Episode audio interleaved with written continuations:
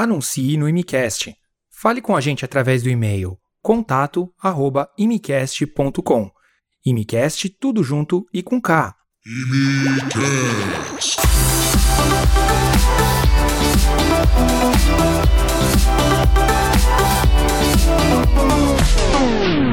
Fala, seus malucos! Fala, seus malucos! Está começando mais um Imicast para vocês aqui. Eu e o meu parceiro, ele que não é o Ronaldo, mas é o fenômeno da internet. Cara, eu fiquei emocionado, cara. Fiquei emocionado. Você sabe que tem umas pessoas que eu queria conhecer e não, não pude conhecer no tempo que eu trabalhei na aviação. O primeiro é o Ronaldo Fenômeno e o outro é o Zezé. Zezé, abraço pra você aí que. Zezé patrocina nós, um Zezé. Dia nós vai encontrar e can cantar uns modão aí. o Ronaldo Fenômeno, porque a gente é parecido, né? Joga, joga muito, né? Então. É, exatamente. É isso aí. E então é isso aí. Hoje quem que a gente tá aqui, parceiro, pra conversar? Hoje a gente tá com um casal que adora viajar, mas adora de um nível que, pô, fiquei impressionado. Dando uma, uma olhada no Instagram deles lá. Eles, eles adoram férias. É, férias de cinema, eu acho que é o, é o, é o slogan dele lá Isso, no, isso. no Instagram. Isso. É o Bruno e a Paty. A Paty não conseguiu estar aqui com a gente porque vida de Canadá de imigrante é bem corrida É. e trabalho e não sei o quê. E aí por isso a gente teve que trazer o Bruno pelo menos, né? Não, nossa, o Bruno veio com o maior prazer aí. Paty, olha, um abração pra você, É isso aí, viu? É, a gente tá aguardando vocês aqui, quem sabe um dia a gente não marca mais uma vez, aí vem todo mundo, a gente bate um papo, né? É isso aí. Então, muito bem-vindo, Bruno. Obrigado, muito obrigado pessoal. por ter aceito o nosso convite, viu, cara? Obrigado pelo convite, prazer é nosso. Cara, é, a gente sempre começa aqui no MCast com procurando saber a- o que motivou as pessoas a vir para o Canadá, o que motivou elas a imigrar. Né? Uhum. Eu acho legal que a gente vai tocar nessa história mais pra frente, mas pra quem não conhece o Bruno, que ele já falou que ele, ele é meio, meio. Ele gosta muito da privacidade dele na internet tudo.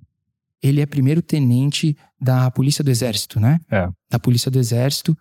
E, cara, é, a gente tem a impressão, nós civis, né, que a- quem, quem serve o Exército, quem tem, cria uma carreira lá, como você desenvolveu sua carreira lá, a gente acaba a- é, adotando uma, uma coisa bem é, patriota, né? Sim. E quando ao mesmo tempo o que motiva às vezes a gente a sair do país são coisas que a gente fala assim, pô, esse- o país não serve pra mim, eu não gosto de uma coisa. O que, que motivou você é, especificamente? E aí eu não sei se você carregou a parte no seu plano, se ela te carregou no plano dela. Uhum. O que motivou vocês a ter essa vontade de sair do país?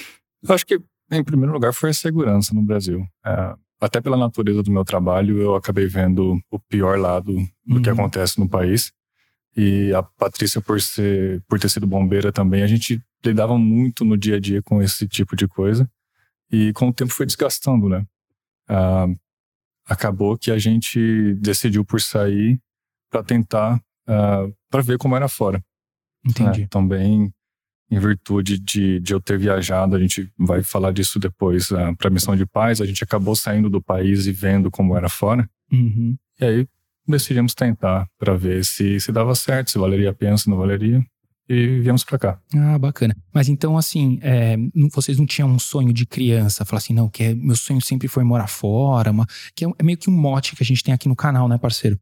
Tem muita gente que sempre cultivou o sonho de morar fora. Na verdade, não. Eu, eu nunca tive. Ah, eu queria viajar para conhecer, não para morar. Eu Uhum. sempre quis ficar no Brasil. Uhum. Ah, com os anos, eu fui mudando essa, essa ideia.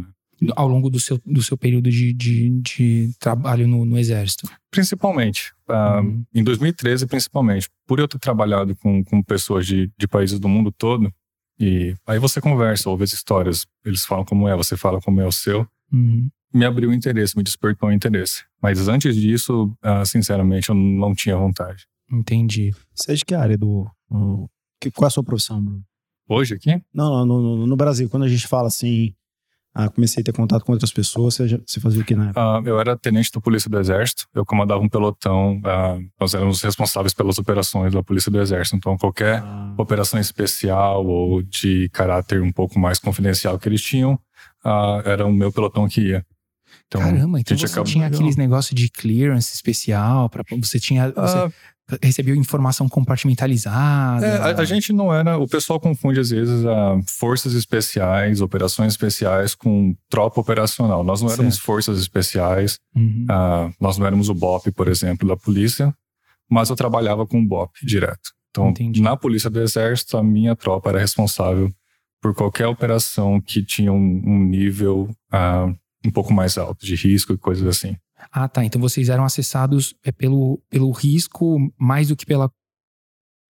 É, lógico, todo risco envolve necessariamente complexidade, mas assim, o que, que diferencia, isso é uma curiosidade minha, da polícia do exército de um, é, vamos supor, um, um primeiro tenente do exército para um uhum. primeiro tenente da polícia do exército, assim, é, de... é, só um nível, uh, é só um nível uh, de, de, é só diferença, na verdade, de tropas. Ah, um entendi. tenente do exército de infantaria é um tenente de tropa convencional, eles têm as missões deles de infantaria. A polícia do exército, além de, de ter, é lógico, a responsabilidade de manter a disciplina e, e a ordem dentro da, do exército, a nós acabamos trabalhando mais com a própria polícia uh, militar do que com o exército, às vezes. Ah, entendi. Né? Porque a gente vai uh, escoltar uma autoridade, um presidente vindo, uh, alguém né, algum, alguém importante de outro país visitando. Nós temos aquelas motos, né, que chamam, que chamam de batedores, que fazem a escolta desse pessoal, tropa de choque. É só a diferença da missão, mas Entendi. em termos de nível de hierarquia é a mesma coisa. Então, naquelas apresentações, quando o presidente toma posse, é, são, é as, é, é, são as, as pessoas do, do, seu pelotão, vamos dizer assim, da, da sua, do seu nível de hierárquico, né? Que estão lá com, as, com os batedores ao lado do carro presidencial. Os batedores é sempre a polícia do exército. É, bacana. De nível Você presidencial. presidentes do Brasil, assim, ah, de outros países? Eu trabalhei com a presidente Dilma quando ela foi na, na minha região, uhum. presidente Lula quando ele foi lá também, com o vice-presidente que depois ia ser presidente Temer. Uh, isso já foi na fronteira do Brasil com a Bolívia, a gente estava numa operação lá e eu fiz é, parte da, da segurança dele lá. E acho que foi isso. E você tem contato direto com eles, assim, você é, chegou, assim, eu, eu, eu, queria saber, às vezes a gente fala, a gente viu, mas só viu, entendeu?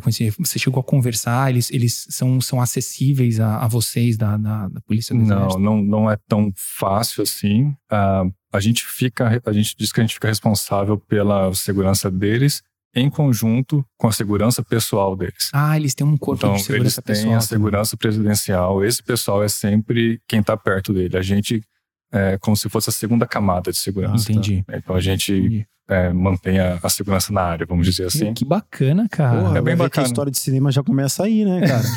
esses, esses Você vê em filme tem, americano, é. essas paradas acontecendo, que da hora. É. Legal. É legal. E, é. Então foi assim, como você disse, foi ao longo do seu, da, do seu, da sua vivência de trabalho e da Paty também, né? Uhum. Não, a Paty, você falou que ela é bombeira. Ela é como bombeira. Que, como vocês se conheceram assim? Rapaz, Eu fui, eu tinha acabado de terminar minha academia do exército, fui mandado para a polícia do exército, em certo. outra cidade. Eu era sou de Cuiabá, fui para Campo Grande. Uhum. A esposa do meu comandante estudava com a Paty na universidade. Certo. E por algum motivo ela achou que daria certo. Então eu tava num domingo à noite no meu batalhão, que eu tinha acabado de chegar, eu tava no meu primeiro mês lá, não tinha nem conseguido alugar uma casa para mim ainda. Uhum. Então eu tava ficando no batalhão. Uh, eu acho que ela enganou a parte que elas iam fazer algum trabalho da faculdade. Armaram tudo. Né? Armou tudo. E, ou elas estavam fazendo um trabalho e ela falou que ia levar a Paty embora, algo assim. Uhum. E apareceu no batalhão com a Paty e mandou me chamar. Obviamente eu estranhei, né? Por que, que a esposa do comandante quer falar comigo? Uhum. Quando eu chego, a Paty está no carro e a, a esposa do meu comandante, a Lu, ela falou: Bruno, a gente vai esperar você em 30 minutos lá no shopping. E saiu. Uh, obviamente eu olhei a parte e falei, poxa, bonito, eu vou. Né? Por que não, uh, né, Por que cara? não? Vamos, não, vamos tentar. Pô, aqui uma oportunidade boa. dessa caiu no seu colo, né, ah, cara? Lógico. Uh, fui, fui para lá, me arrumei rapidinho, fui para lá. Quando eu cheguei, elas estavam na praça de alimentação. A Lu de novo só apresentou: Paty, esse é o Bruno, Bruno, esse é a Paty, Bruno, deixa lá em casa depois, tchau. Cara, Virou outra e vez, o, outro, outra história de cinema, você só vê em filme. Que loucura isso, cara. A vida de vocês Foi é uma história. Por que, que é cinema? Cara. Que a gente tá falando tanto em cinema, esse negócio, vocês vão, vão entender por quê, onde que a gente vai entrar que aqui loucura, daqui a pouco. Foi, foi bem doido. E- e top, engraçado cara. que, assim, foi bem, foi um negócio bem, assim, como é que se diz? Pragmático, né? É, É. tipo assim, vocês conversam aí, você leva lá pra casa. e- É. Cara, eu- eu- isso aí é o Tinder, cara. É o Tinder, só que inter- com Não, intermediação. é, é um high level, né, cara? Entendeu? É high É. level. Porque tem- Alguém tá É personalizado. personalizado. É, personalizado, é praticamente Conheço um- uma pessoa assim, essa. É. Tá. É um Tinder Premium, né, cara? Que Você tem. Pô, Paty, você podia estar aqui pra né, ajudar a contar essa história É. aqui. Que tá- seria legal. cara, meu. a mulher sempre tem a versão dela, cara. Isso, por isso que eu falei. Deixar, deixar ele contando é criar um bias aqui, Exato. que eu depois tenho ela vai falar assim, que depois que ela tá, assim. estiver vendo esse não foi bem assim, não. Você que quis ir, que não sei o quê. Cara, olha, se, se eu tivesse contando a minha história de relacionamento com a Tamires, eu tenho certeza que eu ia contar a minha versão, cara. Não, com certeza a gente Porque faz existe isso. a né? nossa versão, a versão das nossas esposas, e existe a verdade, né, cara? Porque É. elas também contam as Exato. versões delas, né? Vamos falar É. a verdade. É. Elas também contam a história, a história delas. Mas e aí? Então, aí é, vocês, vocês se engataram um namoro, assim, logo depois, óbvio, né? E, e como que foi esse negócio? Você, pelo que eu entendi, ela também foi nessa missão de paz. Não, não, só ah, não, eu. ah, só você. É. Ah, tá, tá. entendi. Ela ficou em Campo Grande, né? Até Entendi. porque para missão de paz é só quem tá no exército mesmo que pode ir. Ela poderia ir de outras formas, mas é bem mais complicado através da ONU e tal. Certo. E vo- mas você foi é, escalado ou você foi voluntariamente? Você se inscreveu pro, pro processo? É, foi? Eu fui voluntário. Ah, a, a primeiríssima coisa que a ONU faz é pedir uma lista de voluntários, de quem quer ir. Ah, é? Certo. Quem quiser ir, coloca o nome De na qualquer lista. área da sociedade civil, não necessariamente Ah. exército. Não, lá, nesse caso, para missão de paz, pro eles chamam de componente militar. Ah, tá. Então eles tá, vão tá. para o Brasil e dizem: o próximo continente vai ter tantos homens, a gente precisa de tais tropas. Uhum. Aí o exército pra- e as forças é, armadas como um todo, né, marinha, Uhum. aeronáutica, vão distribuir para as tropas de acordo com aquilo. Então a polícia do exército tinha é, que compor um pelotão, que isso seria um tenente, três sargentos, é, comandantes de grupo, um sargento subcomandante do pelotão e 33 soldados, se eu não me engano. Então esse seria o componente, só que qualquer um que quer dar o nome para a primeira lista de voluntários pode dar o nome. Uhum. Depois começam os processos seletivos e vão cortando e tirando. E... Ô, Bruno, Ajustando. E como é que é feita essa. A ONU chega e fala assim: Brasil, eu quero colocar 30 soldados do Brasil lá na, na, na missão. É mais ou menos assim? É separado por, Não, cara. país? é, assim? Eles decidem no Conselho de Segurança da ONU quem vai ser o comandante, qual, qual país vai comandar a missão. né? Ah, em primeiro lugar, sim. uma missão de, de paz, isso é bem legal até da gente falar. É, a ONU não decide que vai. Vou só dar um exemplo. Ah, o Brasil precisa de uma missão de paz. A ONU não decide que vai para lá. O país precisa pedir ajuda para a ONU. Então, o país, de alguma forma, tem que ir para a. ONU e dizer: olha, nós não temos mais condições de manter a ordem, nós precisamos de ajuda. Aí vai ser votado na ONU se, se a ONU vai intervir ou não, né? Mas tudo com aprovação do país. Uhum. Então a ONU não invade nenhum país. Ela Ah, só tá. vai quando o país pede ajuda, né? E aí tem processo de votação, Conselho de Segurança da ONU, eles aprovam a missão e aí começa o processo para decidir que país vai comandar a missão, qual o número de tropas, o que precisa ser feito. Ah, no Haiti, por exemplo, um, um componente gigantesco era engenharia para tentar reconstruir o país. Uhum. né? Então aí vai se decidindo os detalhes né, da missão. Entendi. Meu, entendi. que legal, cara. Top, cara. É, é um trabalho bem complexo, mas apaixonante para quem vai. Imagino, imagino. É, é, é mais ou menos como imigrar temporariamente. É tipo, você É, passa. qu- um- Quanto tempo vocês ficaram lá na, em missão? Noite eu fiquei quase sete meses. Caramba, então é como se fosse uma, É, então. uma imersão ali. É. E tem gente, tipo, tirando o Haiti de lado, mas essa missão agora na, na- que os soldados americanos voltaram aí o, A do Afeganistão? do Afeganistão. Os caras passam a vida lá. É, é que ali já. É, na verdade, eles, não- eles têm menos flexibilidade, eu imagino, né? Porque eles foram pra lá por motivo de. pra garantir segurança, né? Eles não foram, de uma certa maneira, ajudar. Não sei se Mas corrija é se eu estiver estabelecer o país também, né? Tipo, cu- na parte cultural, como uma parte. É um, é um choque grande, cara. Eles foram tentar o impossível lá, na verdade. É, ele- eles foram inicialmente em virtude dos atentados terroristas né, que sofreram e Uhum. a- essas coisas foram se desenrolando. Mas é uma guerra de 20 anos, né? Uma guerra É, de 20 então. anos que vai Eles, desgastando. eles mandam tropa, o pessoal volta, eles mandam de novo, o pessoal volta, mandam de novo. É, é, eu imagino que não aconteça assim com missões humanitárias, né? Elas têm, elas têm um período de tempo, porque que nem você falou, pelo que eu entendi do que, do- da, da sua fala, existe uma, uma limitação que a ONU pode agir para não ameaçar a soberania do país, né? Então você não pode ficar, tipo, fazer uma missão de 20 anos num lugar. Ah, depende da, da situação. No Haiti, Ah, por exemplo, nós ficamos lá desde 2004 até pouco tempo. Foram 10 anos mais ou menos que Então, o Brasil ficou. besteira, tá vendo, parceiro? Eu já não sei É. nada das coisas. Porque tem, tem só fases da missão, né? Tem fases da missão. Por isso que é um pouco confuso nesse sentido, mas ah, de maneira bem simples é, quando a ONU vai, a primeira missão é estabelecer algum nível de segurança. Certo. É, estabelecendo esse nível de segurança passa a reconstruir o país em todos os sentidos, a reconstruir Senado, por exemplo, ou tentar uma eleição. Quando eu estava lá, a gente tentou a eleição do presidente várias vezes, por exemplo. No meu contingente não aconteceu. Entendi. Foi acontecer depois, inclusive o presidente acabou de ser morto lá no atentado. Ah, é então, verdade. que é gerou um- verdade. uma nova crise lá e tudo mais. Uhum. E aí, quando se estabelece essa segurança em algum nível de estrutura, eles vão para a terceira fase, que é a que o Haiti está hoje.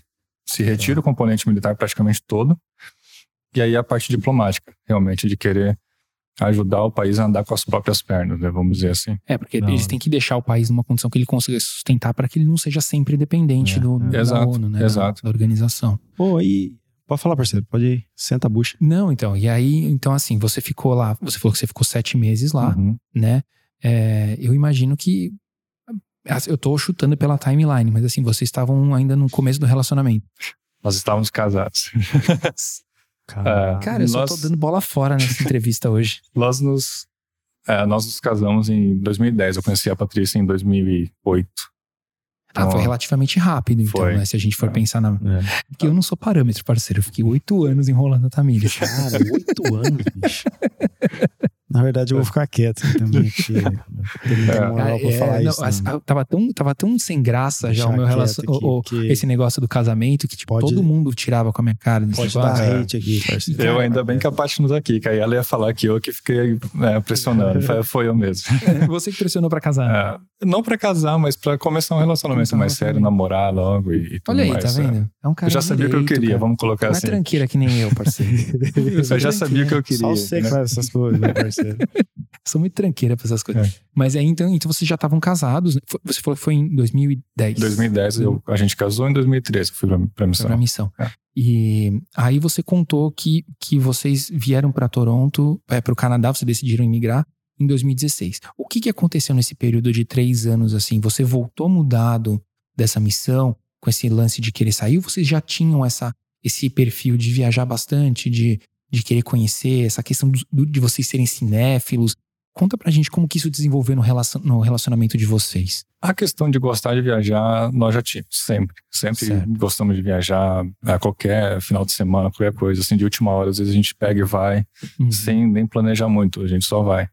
Agora, a decisão de sair do Brasil, não necessariamente para o Canadá, veio é, depois dessa missão. É, essa missão foi, foi life-changing, né? Da- da- Tá. mudou a nossa cabeça bastante, assim. Ah, porque eu fui pro Haiti, eu vi lá, eu vi a miséria ah, no seu mais alto nível. Ah, assim, coisas que a gente mesmo no Brasil, com tudo que a gente vê no Brasil, não está acostumado a ver. Aí eu tinha um parâmetro melhor que era o nosso país, o Brasil. E eu fui para os Estados Unidos na- nas minhas folgas da missão, porque você tem folgas lá. Então a gente foi para lá e conheceu Orlando e outros lugares. Uhum. Então você vê um, um nível de vida muito bom também. Uhum. Nisso a gente falou, poxa, pode ser que a gente encontre alguma coisa tão boa quanto no Brasil, só que com uma qualidade de segurança e, e poder aquisitivo e tudo mais melhor fora. Entendi. Então eu voltei no final de 2013 para o Brasil e aí a gente começou a considerar alguns lugares para Uhum. se mudar. E nessas, nessas é, férias ou folgas que vocês tinham nas missões, a Paty ia te encontrar no, no- Você falou que vocês foram para Orlando, para os Estados Sim. Unidos. Ela ia te encontrar por lá, e aí ela também foi começando a, a, a nascer essa sementinha de querer também sair Sim, do país sim. e tudo mais. É, a gente se encontrou em Miami, na escala do voo, e fomos para Orlando. Uhum. Ah, ficamos lá alguns dias, acho que 10 dias, se não me engano. Depois descemos para Miami mais cinco dias. E aí eu voltei para a missão ela voltou para o Brasil. Certo. É, então, 15 dias ah, passeando lá, conhecendo o país, vendo como tudo funciona, até certo ponto, porque é um, é um período curto, Uhum. despertou na gente o interesse. Né? E, e é claro que quando a gente passou a considerar sair do Brasil, a primeira opção foi os Estados Unidos, porque a gente tinha ido lá. Vocês já tinham ido, Não. exatamente. É. E o que, que mudou a cabeça de vocês para vocês falarem assim, não, Estados Unidos é melhor não? Principalmente a dificuldade da imigração. né? é, é bastante complicado pegar o green card lá. Uhum. Uh, depois nós consideramos uh, Canadá, por eu ter trabalhado com alguns canadenses no Haiti e conversado muito com eles e, Uhum. e feito alguma amizade com eles. E Nova Zelândia, só porque a gente gosta do Senhor dos Anéis, né? É, queria, queria ver como que era. Mas, mas descar- cara. Descartamos bem né? rápidos também, porque é bem complicado É, pra o lá. fuso é muito ruim pra lá, né, cara? Deve ser um país, assim, sensacional de conhecer. Mas é que ah, eu não sei como é que vocês é, têm essa relação, mas aqui, pelo menos no, no MCast, é já é meio que um consenso, a gente é bem família, né, parceiro? Ficar num fuso assim que, meu, você vai ligar pra sua família, já tá de noite, aí eles vão Puts. ligar pra você, você É. já tá dormindo. É. Meu, é complicado, Ficar cara. desencontrado assim. É, ficar des- E fora que passagem aérea pra você cruzar pro outro lado é Também uma tem fortuna, isso. né? Exato. A logística é complicada. né? Você nomeou tudo aí, é isso É. mesmo. É, a logística é complicada. E isso que você falou também é muito verdade, cara, porque é, também é uma coisa que a gente, que a gente ouve bastante, que é, os, os Estados Unidos, ele, ele quer que você vá pra lá, pelo menos a sensação que eu tenho, quer que você vá pra lá e deixe o seu dinheiro. Vai estudar, não sei o que. Agora, se você fala assim, eu quero ficar aqui, meu, ele já começa a te olhar com outros olhos. Não é um país que abraça o imigrante como teoricamente o Canadá faz, né? É, eu acho que eles têm coisas e pessoas muito específicas que eles querem. Se você não se enquadra naquilo, é bem complicado, o que não é errado, é a visão deles de país. Lógico, é, eles têm. É, exatamente. Vamos dizer assim, é, é o, é o objetivo deles de imigração. Eles não estão abertos a todo mundo, como o Canadá, em teoria, é. Uhum. Ah, e tem que entender, cara. Eu sempre brinco que, por mais que a gente veja as propagandas, o Canadá precisa de brasileiros, às vezes. Não é uma verdade. A, a gente decidiu vir. O Canadá não está convidando ninguém a vir, né? Então você tem que ir e se enquadrar naquilo que o país quer. E é assim que eu vejo os Estados Unidos também. Né? A gente. é, a pessoa que decide para lá, ela vai ciente de como o país é, em termos de imigração e, é- e a gente que tem que se ajustar, não é? Ahn, por isso a gente decidiu não ir para lá. A gente viu que aqui era mais aberto, tinha mais opções e era mais receptivo. Então decidimos vir para cá. E mesmo que você não tenha plano nenhum, né, cara, pra vir pro Canadá, você tem a possibilidade de ir ficando. Lógico, legalmente, mas assim, você você pode trocar o seu visto conforme você vai ficando. Nos Estados Sim. Unidos, você não tem esse, esse pathway, né, que eles falam pra você. Se você chegar como estudante, não é garantido que você vai um dia chegar a ter uma residência permanente lá. Aqui, o que É, tudo há a indica, possibilidade, né? né? É. É. E o processo de vocês, como é que foi? Foi planejado? Foi assim, vamos indo e vamos vendo o que dá? Como é que foi? Não, a gente planejou bem. ah, todo o ano de metade de 2014 até o final de 2015, decidindo cidade, como viria, ah, consultando agências de intercâmbio, né, e de imigração. É, por fim, decidimos vir. Eu viria para fazer um college e a e a Paty viria como visitante, porque o meu college era privado. Então não dava para ela o work Ah, permit. Entendi, então ela não Hum. tinha acesso. Não. Então foi toda aquela questão de juntar dinheiro, porque ela não ia poder trabalhar e tudo Aham. mais, para poder vir. Entendi. E aí vocês é, deram baixa no- nas respectivas carreiras, porque você não se demite, né? Se você não trabalha, É. você dá baixa na sua. O meu caso, na verdade, era bem específico, porque eu não era oficial de carreira. Certo. Eu era, um, eles chamam de oficial temporário. Uhum. Então eu tinha um período de tempo para ficar no exército, que acabou no mês de 2015. Ah, então você já tinha, já tinha, já estava previsto que você ia Já. sair do, do. Já eu não poderia ficar mais depois disso. Entendi. Então, até com base nisso, a gente começou a planejar a nossa vinda para cá. Uhum. A Paty, ela pediu inicialmente aquela licença de dois anos que eles podem pedir. Uhum. E depois de dois anos aqui, que a gente viu que ia ficar mesmo, aí ela pediu a, a baixa definitiva dela. Um negócio bem de leigo. Eu ouvi falar que existe algum tipo de privilégio pra quem vai pra missão no Haiti e depois volta. Parece que fica um tempo Você fora. diz aqui em termos de, de facilidade para emigrar, parceiro? Não, não, não, não. Eu digo assim, a pessoa se desliga por um tempo porque ficou em missão lá no, no- fora do país. Existe alguma coisa assim? Eu tô falando besteira. Não, cara, o que eu sei é, para o oficial de carreira, isso ajuda bastante no futuro, em termos para promoção e para melhores oportunidades. Quando a gente volta, existem algumas coisas que, que a ONU oferece. Por exemplo, a ONU oferece um salário extra, porque quando você está na missão, você recebe o salário do exército e um salário extra da ONU. Certo. Então, eles te pagam um salário a mais, é, de bônus, Aham. antes de você ir, e um quando você volta. Ah, tá. E você ganha umas férias, é, eu, posso estar enganado, mas 35 dias em casa quando você volta. Ah, É, mas até onde eu sei, é, é só isso. Bacana, Ah, tá. bacana. Você, vocês, assim, eu, eu conheço, eu tô falando você estendendo a parte. Sim. Mas assim, vocês parecem ser uma pessoa assim bem focadas naquilo que vocês querem, né? E você, que nem você falou que você foi bem assim, não, eu quero um relacionamento sério e não sei o que e tal. Uhum. E o plano de vocês do Canadá, você já me disse que foi organizado, tudo.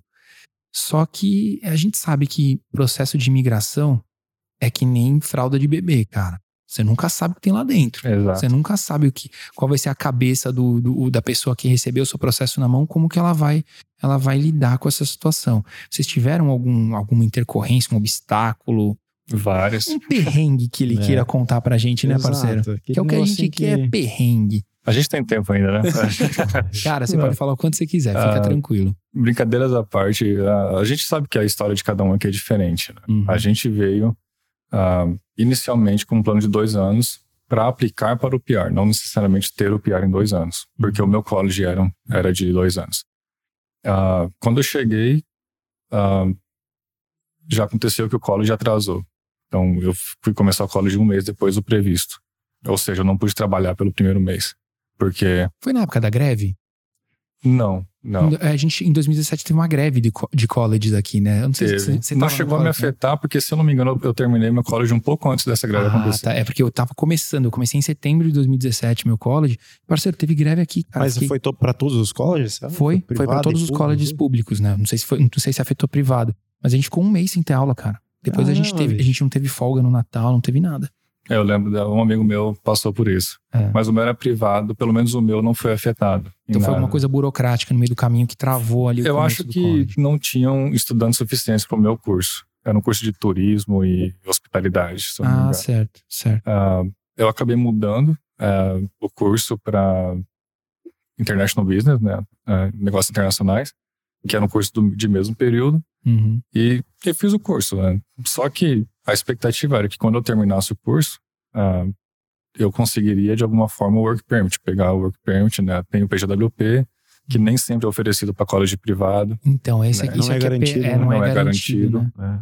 É. Ah, acabei tentando ah, aplicar para isso, não, não foi aprovado. Uhum. Não, não me surpreendeu até então, porque a gente já tinha sido avisado que pode ser que sim, pode ser que não. Ah, então a gente teve que estender como visitantes, então nem ela nem eu poderíamos trabalhar. Mas isso já fazia parte do plano de, de vocês antes de vir? Não.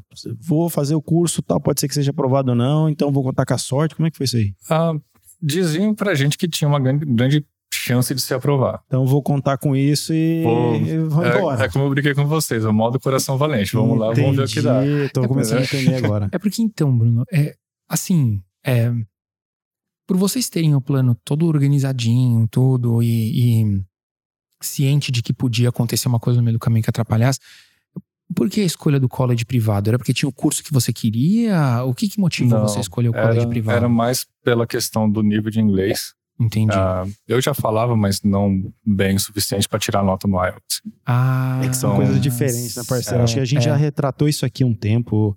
Uma coisa é você fazer o IELTS, outra coisa é você falar que fala bem inglês Não, e é- é são completamente coisas diferentes. Eu, eu fui, eu fui meio que, que forçado a fazer o privado por não conseguir a nota. Tinha outras Entendi. opções, eu poderia ter vindo, pagar mais um tempo de inglês e entrar pro college. Uhum. Mas aí vem a questão do dinheiro. O dólar naquela época foi quando o dólar começou a, a Disparou, ter um né? pico né, de, de alta. Tá. Uhum. Então, a, a nossa poupança meio que foi encurtando conforme o dólar ia subindo, né?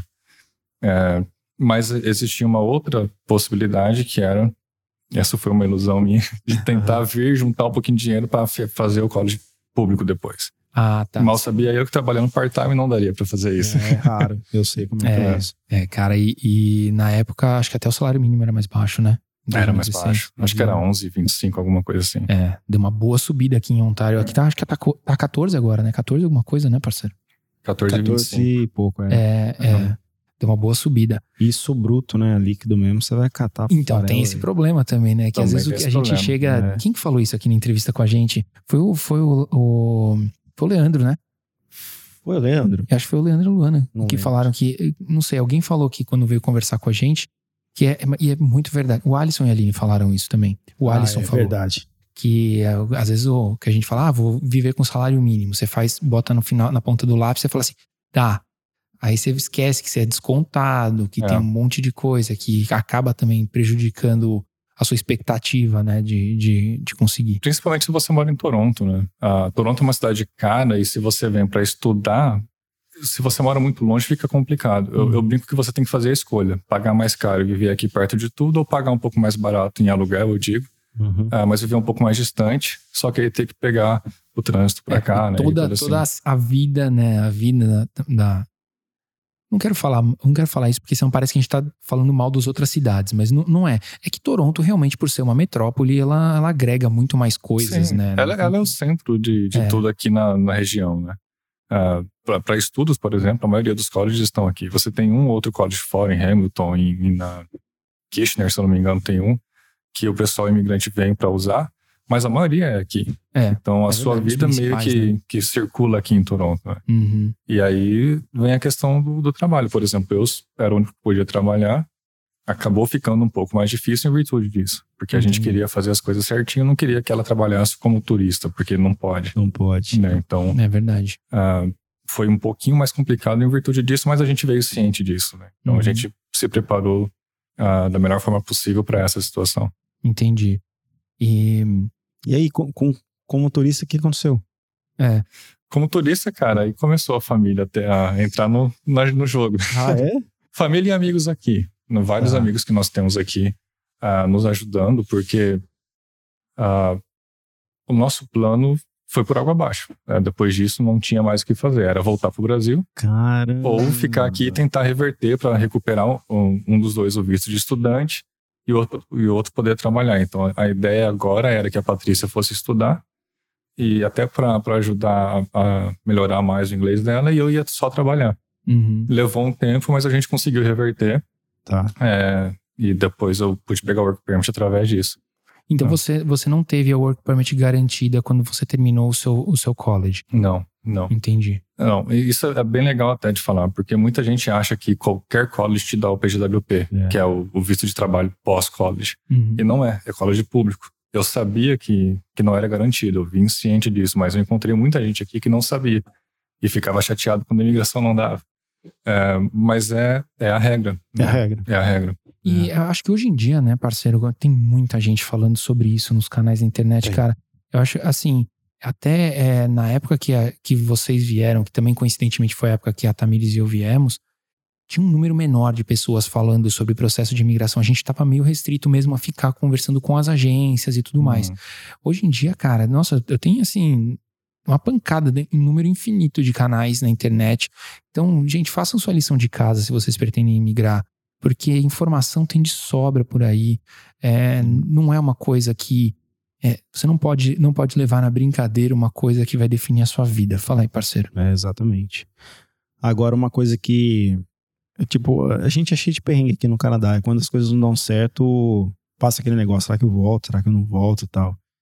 Você acha que essa resiliência de você, pera lá, vou tentar de novo e tal, você conseguiu lá no Haiti, lá, com a missão? Porque não é fácil, né, meu? Sei lá no Haiti e tal, você é um cara. Eu já fico imaginando os Navy Seal aqui, parceiro. É, não. caras com um mindset trabalhado.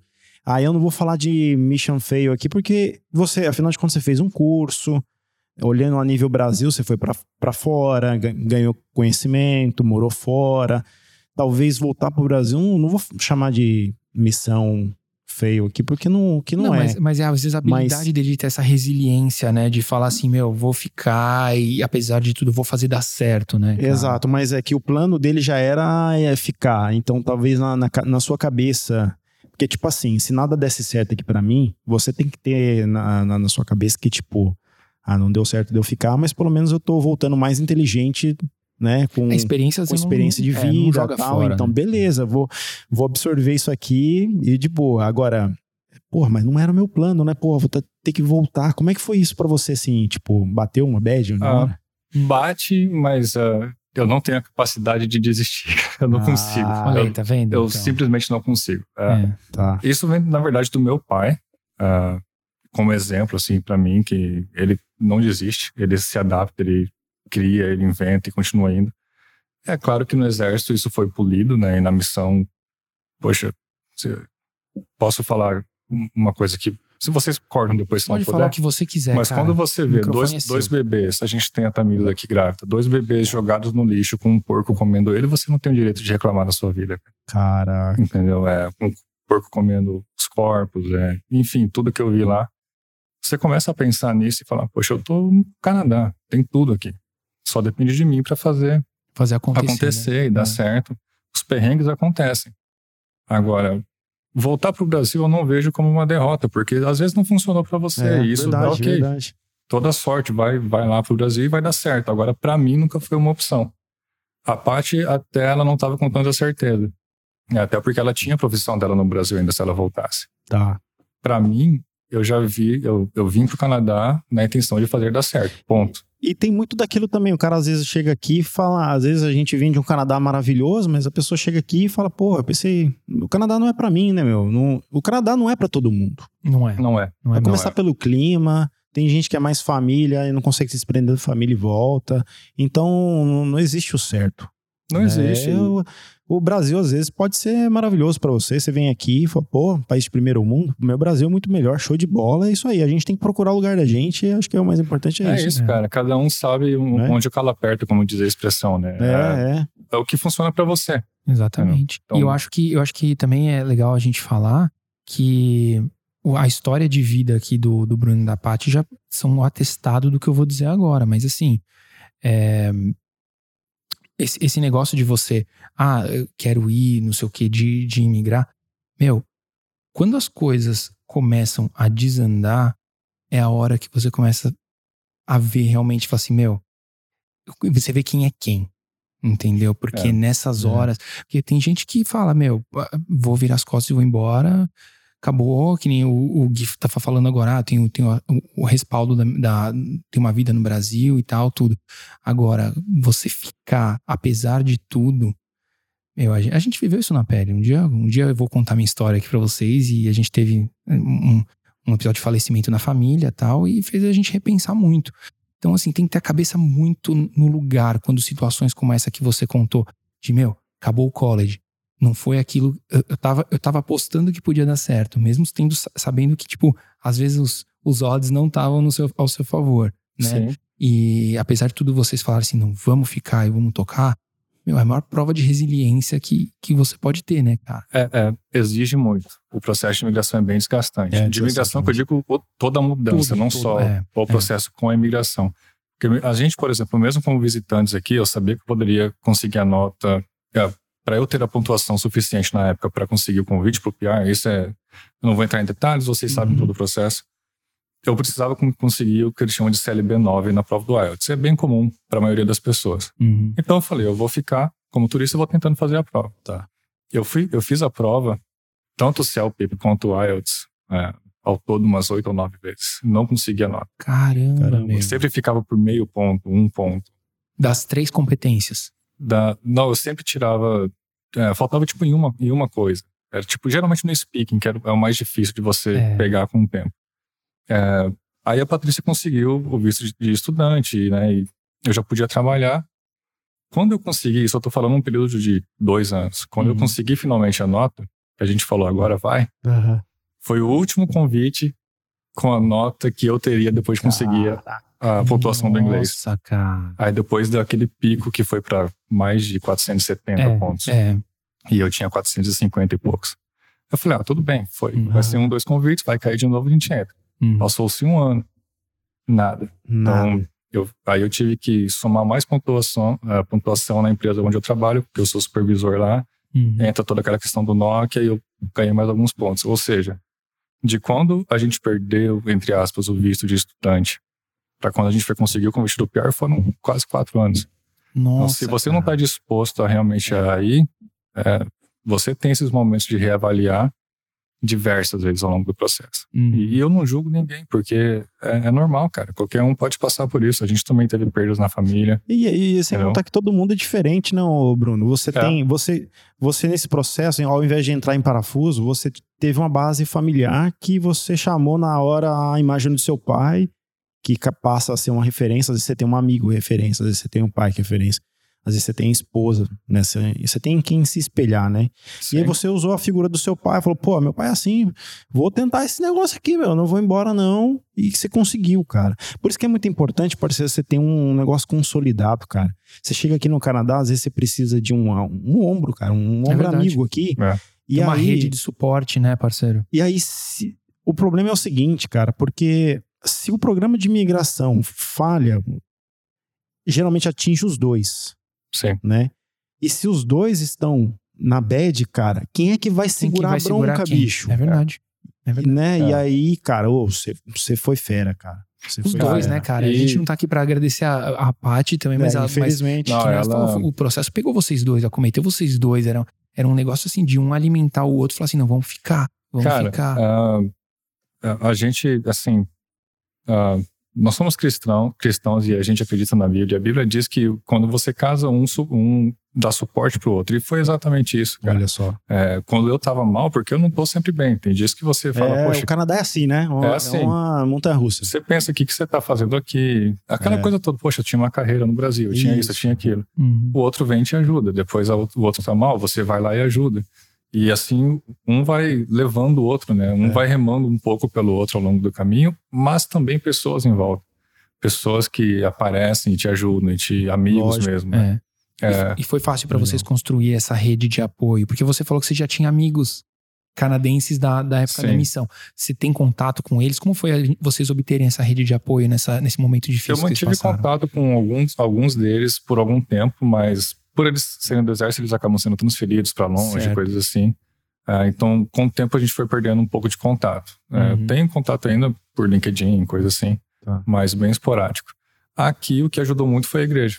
É, você vai para a igreja, você tem uma comunidade de pessoas ali que você acaba né, gerando algumas amizades e de lá essas pessoas vão te ajudando. Então, no nosso caso, a igreja ajudou bastante Uhum. né? Ah, eventualmente, conforme eu fui trabalhar em alguns lugares, você conhece outras pessoas e vai agregando mais pessoas à sua volta. O, o André e a Luciana que falou isso pra gente, Ia falar cara, isso, parceiro, né? já é a Só pra você segunda- ver outra vez ele falando aqui que igreja é um, é um lugar em comum onde, assim, É.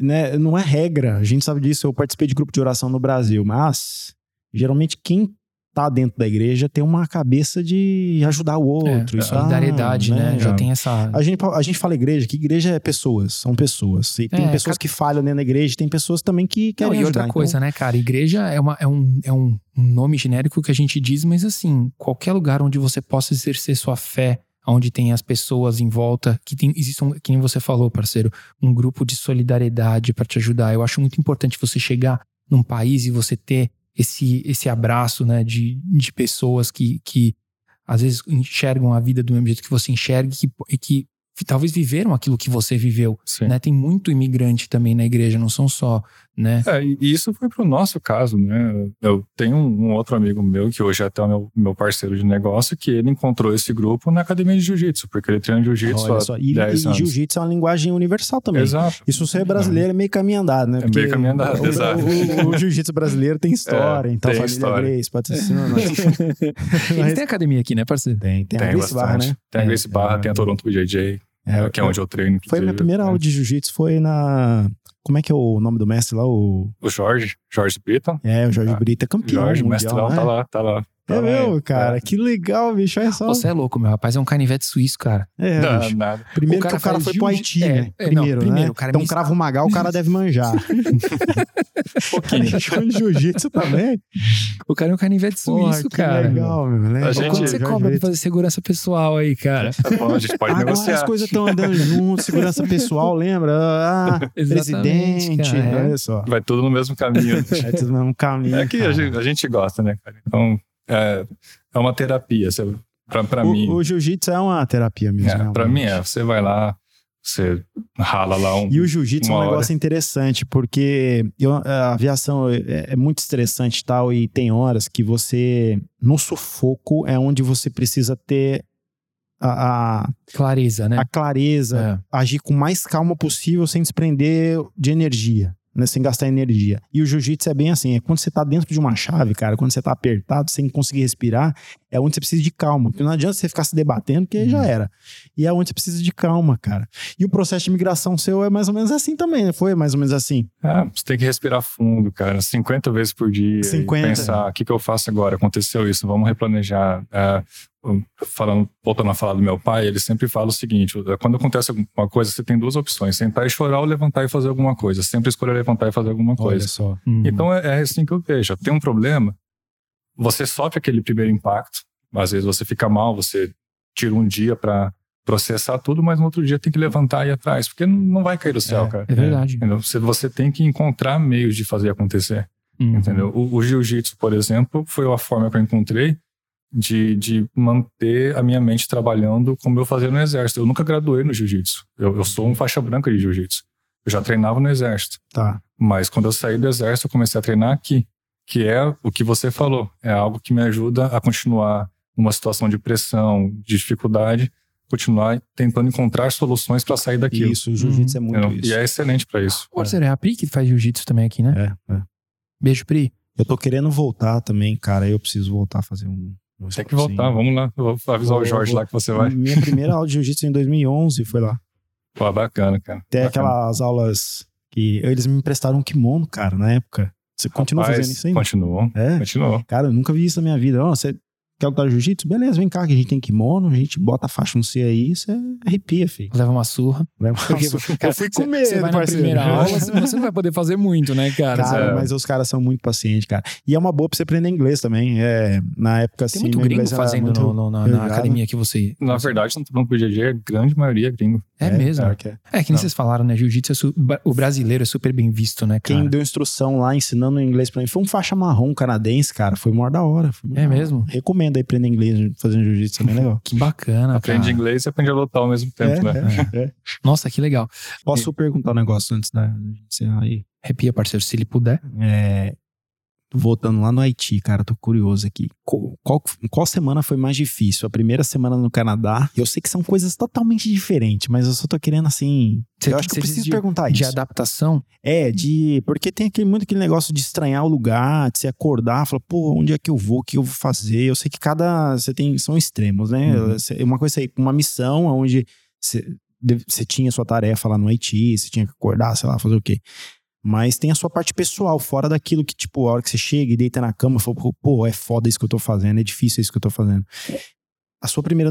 a- a sua primeira semana aqui no Canadá, ela foi mais difícil passar, assim, digerir ela do que do Haiti ou do Haiti foi mais difícil? Eu acho que a primeira semana aqui ainda não é difícil porque você ainda tá no vislumbre de é tudo novo, eu sou Você é turista. turista, tô Ah. passeando. É. Tá. Acho que depois que você fala, poxa, eu tenho que começar a criar uma vida aqui, aí vem esse medo. Uhum. Aí sim é mais difícil que o Haiti. Porque É no Haiti difícil. você sabe que você tá lá, você tem toda a estrutura, onde vai te mandar o que você precisar. Você não precisa se preocupar tanto em ter que se sustentar. Você tá lá, você tem a sua missão, você cumpre a sua missão. Aqui você tem que cumprir a sua missão, entre aspas, de conseguir imigrar, mas sustentar a sua esposa, ajudar a conseguir trabalho, fazer compra e se virar, E entendeu? uma, e uma outra pergunta, é uma coisa de bem Maurício Meirelles que agora tô falando. É um achismo. Machismo. Achismo. Cara, você tá lá no Haiti, lá, né? E aí você chegou da missão, beleza, você tomou o banhão, você vai falar assim, agora eu vou lá no shopping dar uma volta. Tem isso, cara? Como é que é? Assim, você fica sete meses em missão, tem área, tem hora de lazer, vou ali tomar uma breja, sei lá, tem, Cara, tem isso? Quando eu fui, porque quando, quando a chega não tem nada, né? Então eles começam a construir a base e melhorar a base. Quando eu fui à base, eu tinha uma estrutura excelente. Nós tínhamos na base uma academia gigante, com tudo, com tatame, com tudo. Ah, tínhamos três ou quatro áreas de lazer para fazer churrasco, festa, o pessoal tocava uma viola, um violão lá e tal.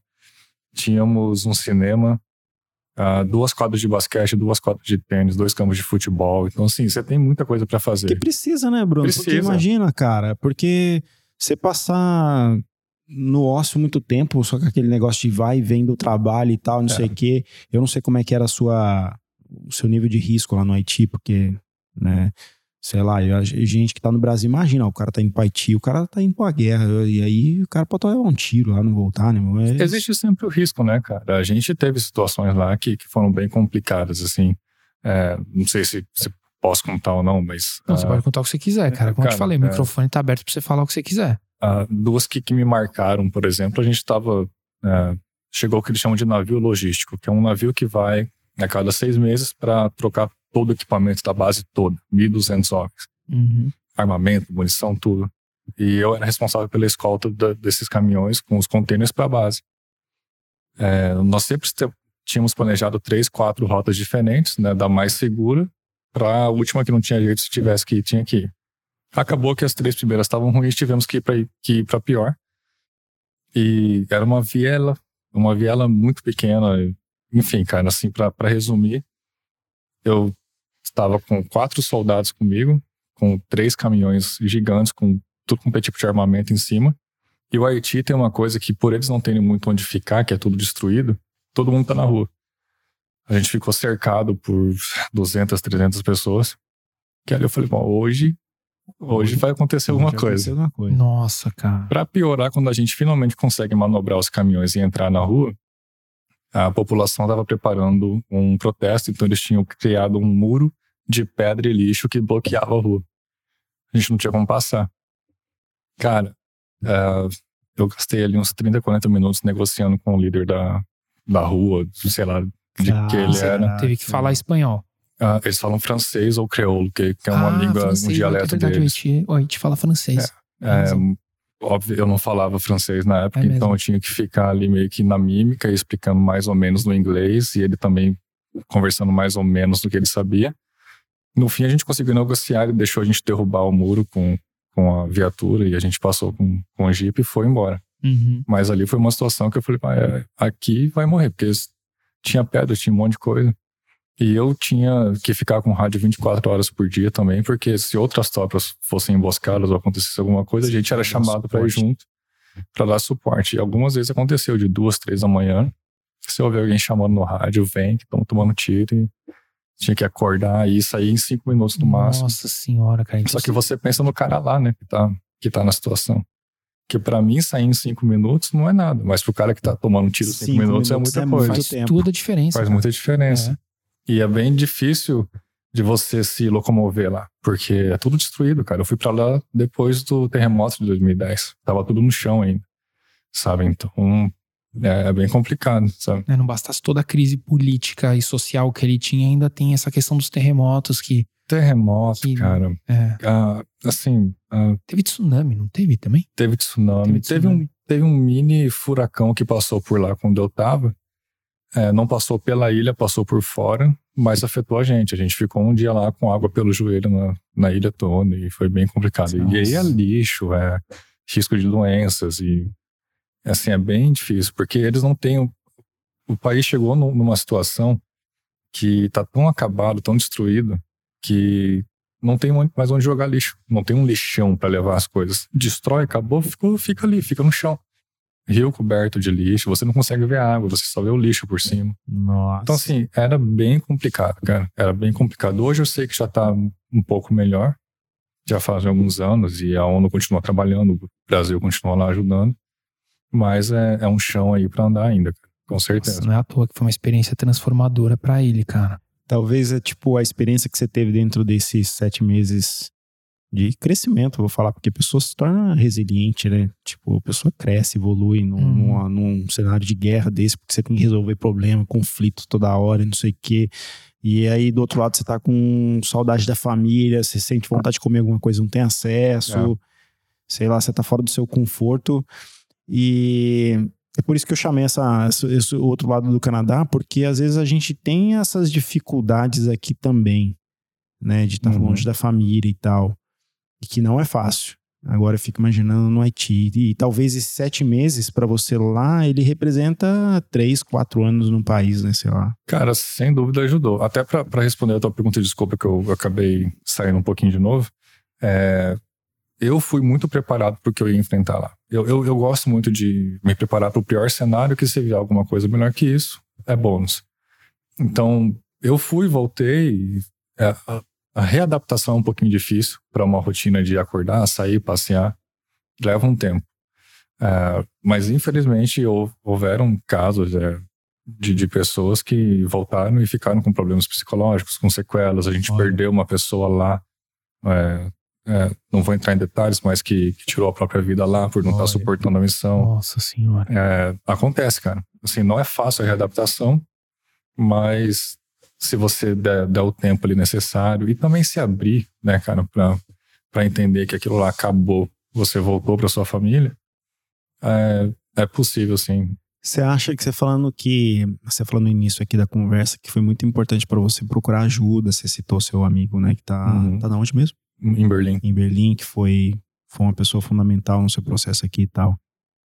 É, Você acha que é, as pessoas precisam se abrir mais, assim? Esse processo de imigração vai muito das pessoas procurarem ajuda, porque tem muita gente que não procura. Você acha que é fundamental pra pessoa.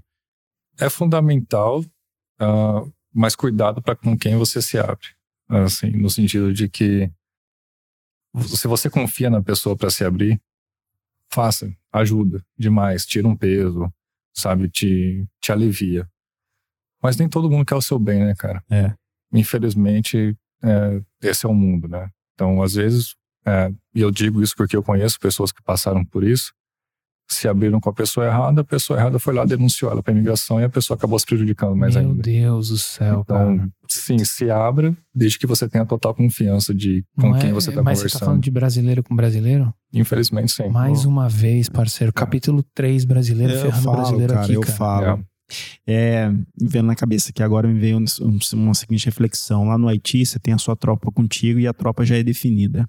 Uhum. Pra você fazer sua tropa aqui no Canadá, cara, você tem que saber escolher muito bem. cara. Muito bem. Muito bem, cara.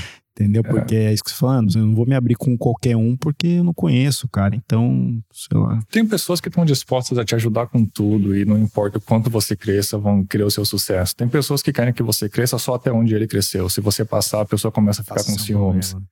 E tem pessoas que nem querem que você comece a crescer. Encontrar as pessoas certas é difícil. É uma pena, né, Bruno? Porque o processo de imigração ele podia ser. Menos doloroso. Né? é, eu não vou falar mais, mais fácil, menos doloroso, É. né? Porque Sem a gente vê dúvida, tanta cara. gente passando a mesma dificuldade sempre, cara. A mesma dificuldade sempre. Eu acho que a gente. A gente não vê evolução nisso. A gente É, sabe qual é o resultado, mas talvez as pessoas estejam receosas assim de pegar e se abrir. Realmente acho que é por causa disso. As pessoas estão muito armadas, ninguém quer compartilhar nada. Sabe o que então- uma pessoa já falou pra mim aqui, cara? Um, um- um brasileiro já falou pra mim. Aí eu vim pra cá, eu sofri, quem vem tem que sofrer também pra conseguir Aí, o que eu cara, consegui. tá vendo, É uma parceiro? visão errada. Se Tá você veio, tudo bem, você sofreu, mas você já tem condições de ajudar, ajuda a facilitar a vida do próximo, cara. Mas por que, que o cara tem que, so- tem que fazer o outro sofrer porque ele sofreu? Não é a sei, cultura cara. do bullying, cara. Por que, É. que você tem que perpetuar o problema para as outras pessoas? A Tamires e eu, a gente já pegou o elevador no primeiro lugar que a gente morou, que a gente entrou no elevador. Acho que eu já contei até aqui essa história. E tinham, tinham dois brasileiros no elevador com a gente, eles não sabiam que a Tamires e eu éramos brasileiros porque a gente não se manifestou no elevador. E o cara falando não sei o que, não sei o que, porque depois eu pego, pego mais uns brasileiros pra gente explorar aí, não sei o que, fala assim, abertamente, que o objetivo dele é pegar outro brasileiro pra explorar. Cara, até quando? Ô, Ah. Billy, é você mesmo que eu lembrei que é você que fala isso direto. As outras nacionalidades, elas são mais unidas, né, cara? Olha, é impressionante, cara. Eu posso, É. posso estar errado, porque eu não tô imerso no- na comunidade indiana, na comunidade chinesa, ou na comunidade, sei lá. Mas a verdade é que a gente, a gente não vê gente derrubando, querendo derrubar a gente assim como brasileiro quer derrubar brasileiro. Eu, eu sempre digo que um bom exemplo é que a gente não tem uma Little Brasil, cara. Tem uma Little Italy, Little Portugal, Little Korea, Little. Um monte de A Littles Little aí. Brasil durou, eu acho que dois anos em Nova York. Hoje em dia só sobrou o nome da rua. Pois Porque é. antigamente era uma Little Brasil mesmo ali. E, e- e, assim, vamos. Não é todo mundo, cara. Mas infelizmente é uma minoria barulhenta que, É. que faz isso. É sabe? É, você teve esse exemplo, eu tive esse exemplo da pessoa falar pra mim.